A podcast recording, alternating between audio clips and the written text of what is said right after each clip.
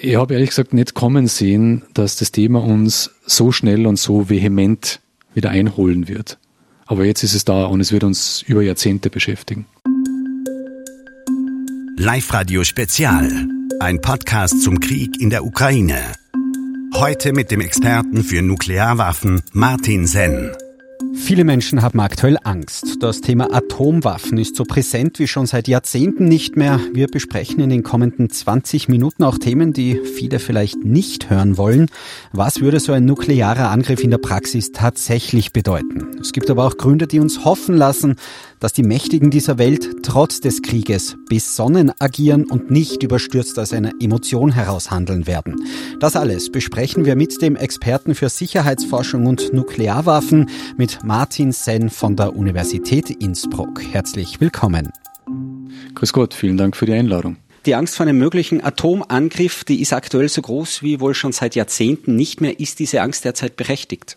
Die Angst ist bis zu einem gewissen Grad berechtigt, wobei ich würde wirklich davor warnen, hier in Panik zu verfallen. Was man festhalten kann, ist, dass das Risiko einer nuklearen Eskalation derzeit sicher höher ist, als es vor zwei, drei Wochen war, aber trotzdem insgesamt noch immer sehr gering ist. Also es ist keine Zeit für Panik. Wenn man sich über, das, über diese, diese Möglichkeit einer nuklearen Eskalation Gedanken macht, dann muss man auch verschiedene Szenarien unterscheiden. Also was ich für derzeit am unwahrscheinlichsten halte, ist wirklich ein großer Nuklearwaffenangriff Russlands auf die westlichen Staaten, also wirklich ähm, auf Berlin oder Washington ähm, oder andere ähm, andere Hauptstädte und, und westliche Staaten. Das halte ich für, für sehr, sehr unwahrscheinlich. Was aus meiner Sicht schon ein wenig wahrscheinlicher ist, ist die Möglichkeit einer begrenzten Eskalation, wo auch ähm, Nuklearwaffen zum Einsatz kommen. Also wo es auch dann um den Einsatz von taktischen Nuklearwaffen geht. Vielleicht auch hier ganz kurz zur Unterscheidung. Es gibt strategische Nuklearwaffen und es gibt taktische Nuklearwaffen. Strategische sind jene Waffen, die über längere Distanzen einsetzbar sind, die auch größer sind, wenn man so möchte, also höhere Sprengkraft haben, die gegen das Territorium gegnerischer Staaten eingesetzt werden. Ähm, taktische Nuklearwaffen sind, wenn man so möchte, kleinere Nuklearwaffen, also mit geringerer Zerstörungskraft, die auch nur über kürzere Entfernungen eingesetzt werden, also die wirklich für den Einsatz an einem Gefechtsschauplatz ähm, konzipiert sind oder ausgelegt sind. Schauen wir uns die Unterscheidung zwischen, zwischen strategischen und taktischen Nuklearwaffen vielleicht später noch ein wenig genauer im Detail an. Zu Beginn vielleicht auch die Frage, wo viele auch keine wirkliche Vorstellung haben.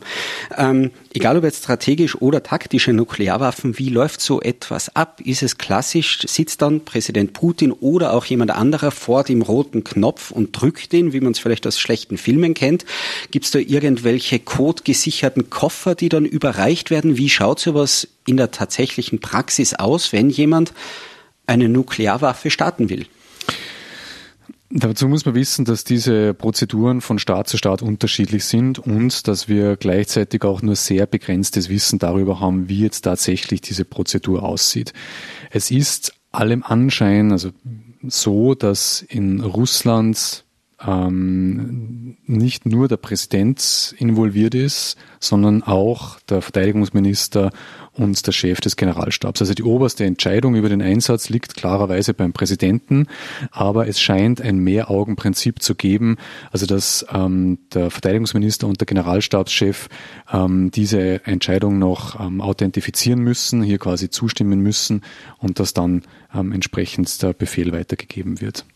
Sie haben vorab schon beschrieben, die unterschiedlichen Nuklearwaffen, die es eben gibt, die strategischen, wären dann eben für weiter entfernte Ziele, um das ein wenig zu konkretisieren. Wie groß ist so eine Rakete? Ist die drei Meter hoch oder 30 Meter hoch? Äh, wiegt sowas ein paar hundert Kilo oder ein paar tausend Kilo? Und wie weit fliegt die? Wie viele tausend Kilometer weit kann die fliegen? Wie wird die gesteuert? Diese strategischen Nuklearwaffen, wie, wie muss man sich die in der Praxis dann vorstellen? Naja, es gibt äh, sehr viele, es gibt sehr viele unterschiedliche Waffensysteme. Ähm, also das sind schon ähm, strategische Nuklearwaffen sind schon große Waffensysteme, also das sind Raketen, die mehrere Meter hoch sind, wenn man so möchte.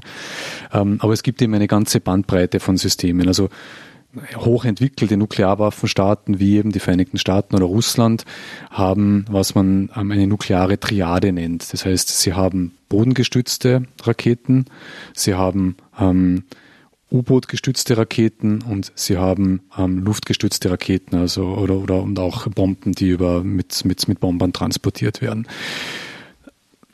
Das sind alles hochkomplexe Waffensysteme, die wirklich auch über, über weite Distanzen, also über mehrere tausend Kilometer ähm, fliegen können. Ja.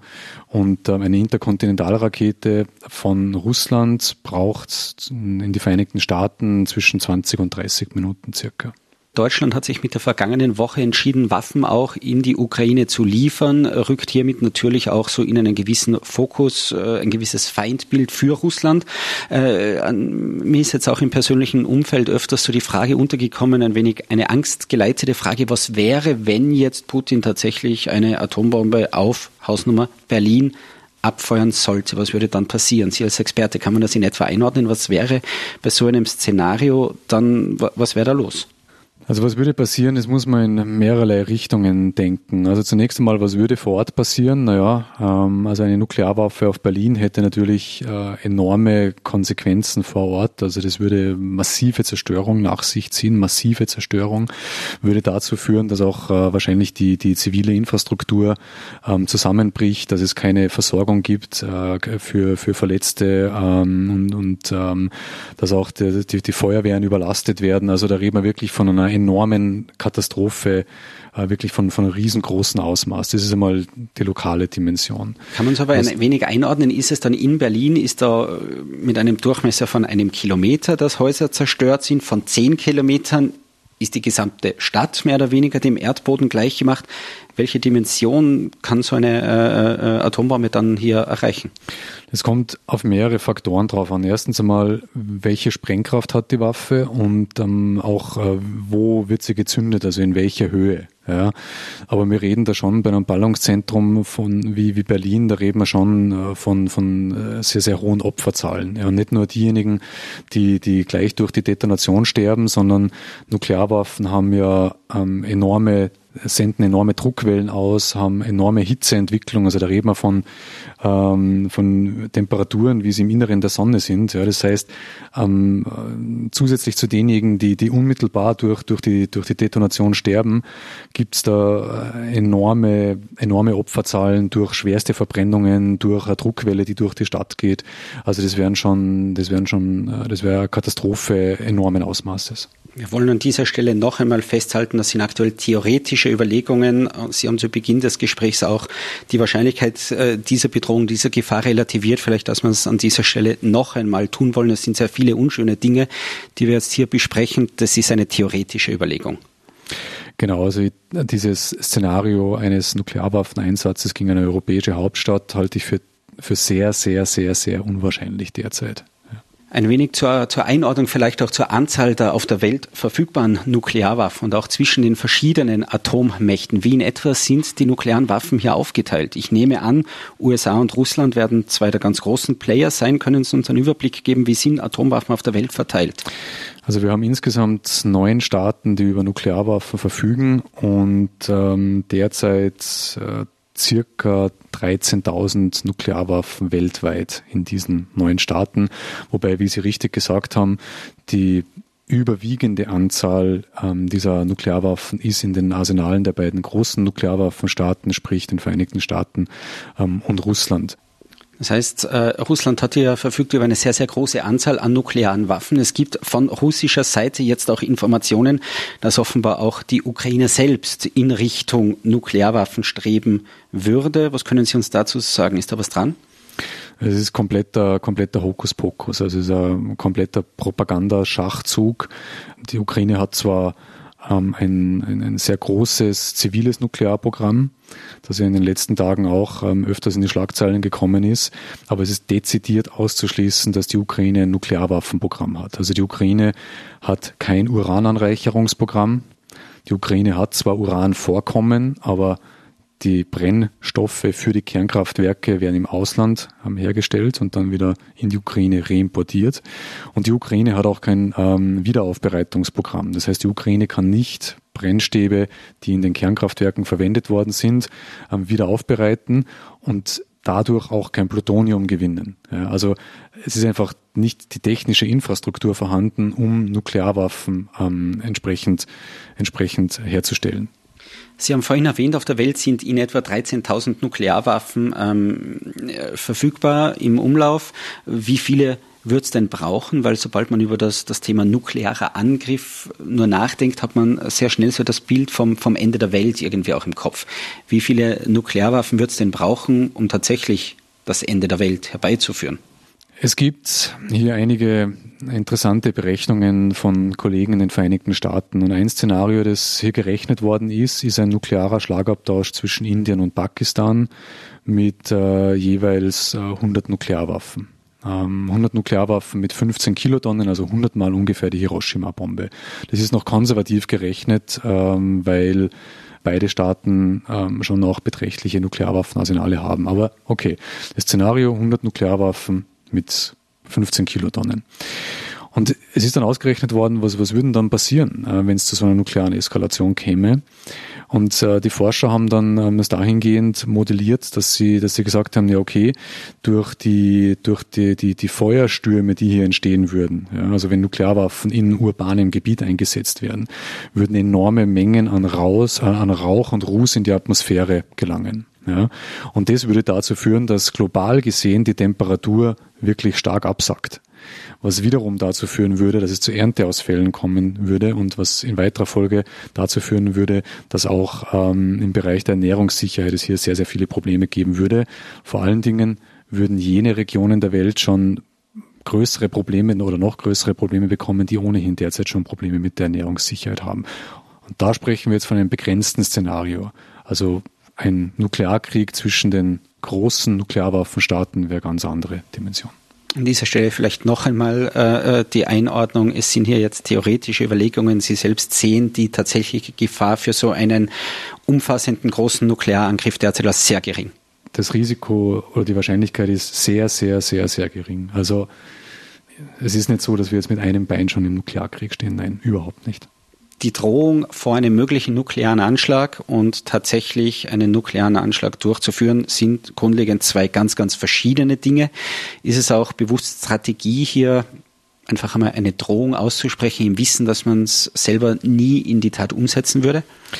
Ja, also Sie beziehen sich jetzt auf diese, auf diese Drohung von, von Präsident Putin und diese Drohung war eine Reaktion auf die auf das Handeln des Westens. Ja, also man sagt, okay, es wurden einschneidende Sanktionen beschlossen, es ähm, wurden Hilfslieferungen, also Waffenhilfslieferungen beschlossen und dieses Signal von Putin ist einfach eines, das, ähm, das aussendet, okay, ähm, wir werden Interventionen nicht ähm, endlos dulden. Also wir sind hier bereit, auch weitere Schritte zu setzen. Also es ist eine Reaktion auf das, was, ähm, was im Endeffekt der, der Westen an, an, an Maßnahmen gesetzt hat. Ja. Die Sanktionen haben ausgereicht, um Putin so weit zu bringen, gegen den Westen eine nukleare Drohung auszusprechen.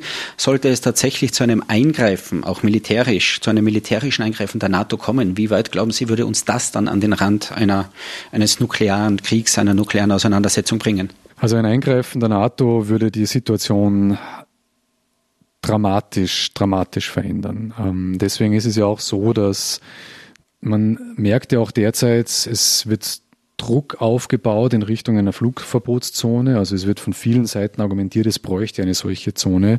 Aber eine solche Flugverbotszone heißt ja nicht weniger, als dass die NATO direkt an dem militärischen Konflikt teilnehmen würde. Weil man muss ja die Zone auch entsprechend militärisch umsetzen. Das heißt, dass NATO-Kampfflugzeuge im Zweifel russische Kampfflugzeuge abschießen müssten, um diese Zone umzusetzen. Ja. Das wäre also eine direkte militärische Konfrontation zwischen der NATO und Russland das äh, erhöht dann die Wahrscheinlichkeit doch um einiges, dass an einem gewissen Punkt auch Nuklearwaffen eingesetzt werden könnten. Sie selber sind als Sicherheitsforscher äh, schon länger äh, dabei, sich auch mit nuklearen Waffen zu beschäftigen. Sie haben ja vorab auch erzählt, äh, es hat jetzt zuletzt so einen quasi Switch gegeben, auch äh, beim Umgang äh, von Ihnen mit Ihren Studenten. Ich glaube, früher war es eher so, dass man, dass man die Bedeutung eines möglichen nuklearen Angriffs auch nie so ganz außer Acht lassen hätte dürfen. Aktuell hat sich das Blatt gewendet. Jetzt muss man es mehr oder weniger anders herumsehen. Sie haben es heute mehrfach betont. Man muss die Angst vor dem nuklearen Angriff relativieren. Äh, wie haben Sie selbst diesen, dieses Wenden dieses Blattes erlebt und wahrgenommen? Ja, also es war in der Vergangenheit immer so, ich habe doch schon viele Studierende ähm, ausgebildet in diesem Bereich, dass man immer, dass man immer vermitteln musste, okay, warum müssen wir uns ähm, auch heutzutage noch mit dieser Thematik beschäftigen? Warum ist es noch relevant? Ja, und äh, gab es eben verschiedene Argumente. Ja, es gibt eben weltweit noch äh, zigtausende Nuklearwaffen, äh, viele davon permanent einsatzbereit, solche Dinge. Ja, wo sind die nächsten Nuklearwaffen und so weiter und so fort. Also um das einfach ein bisschen in die Lebenswirklichkeit reinzuholen und zu sagen, das ist noch ein Thema, das kann uns wieder einholen. Ähm, ich habe ehrlich gesagt nicht kommen sehen, dass das Thema uns so schnell und so vehement wieder einholen wird. Aber jetzt ist es da und es wird uns über Jahrzehnte beschäftigen. Wie schafft man es mit weniger Angst durchs Leben zu kommen? Man muss sich zunächst einmal vergegenwärtigen, noch einmal, wir haben es hier mit Szenarien zu tun, die eine sehr geringe Eintrittswahrscheinlichkeit haben. Also noch einmal, es ist jetzt nicht so, dass wir mit einem Bein in einem globalen Nuklearkrieg stehen. Das ist das eine. Das andere ist, dass man schon auch sehen kann, dass der Präsident der Vereinigten Staaten und auch andere Staatsoberhäupter der NATO ähm, sich des Eskalationspotenzials bewusst sind und deswegen auch sehr vorsichtig agieren. Also es wurde ja auf diese nukleare Drohung von Putin nicht reagiert. Es wurde gesagt, wir sehen keine Veranlassung, also wir, die Vereinigten Staaten, in dem Fall keine Veranlassung, hier ähm, darauf zu reagieren. Alles in Ordnung. Das heißt, es ist gut zu sehen, dass hier ruhig und besonnen agiert wird.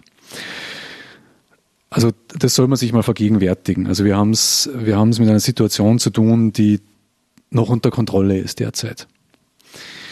Was jetzt die, die persönlichen, die persönlichen, den persönlichen Umgang damit anbelangt, ist, ich glaube, man muss sich informieren. Ja, man, man sollte nicht die Augen verschließen vor der Bedrohung. Und man sollte sich vielleicht auch engagieren und zwar engagieren ähm, im Bereich der Abrüstungsbewegung, ähm, im, im Bereich der politischen Bildung, um hier auch wirklich Zeichen zu setzen. Ja. Ähm, und ganz persönlich ähm, noch zum Schluss, ich glaube gerade in Zeiten wie diesen, wir leben ja in Tirol in einem sehr schönen Land, es tut auch gut, einmal rauszugehen, die Sonne zu danken und einfach einmal abzuschalten von den, von den Nachrichten und ein bisschen auf Distanz zu gehen zu dem Ganzen. An dieser Stelle vielen, vielen Dank für das interessante Gespräch. Sehr gerne. Danke auch. Live Radio Spezial. Ein Podcast zum Krieg in der Ukraine. Heute mit dem Experten für Nuklearwaffen Martin Senn.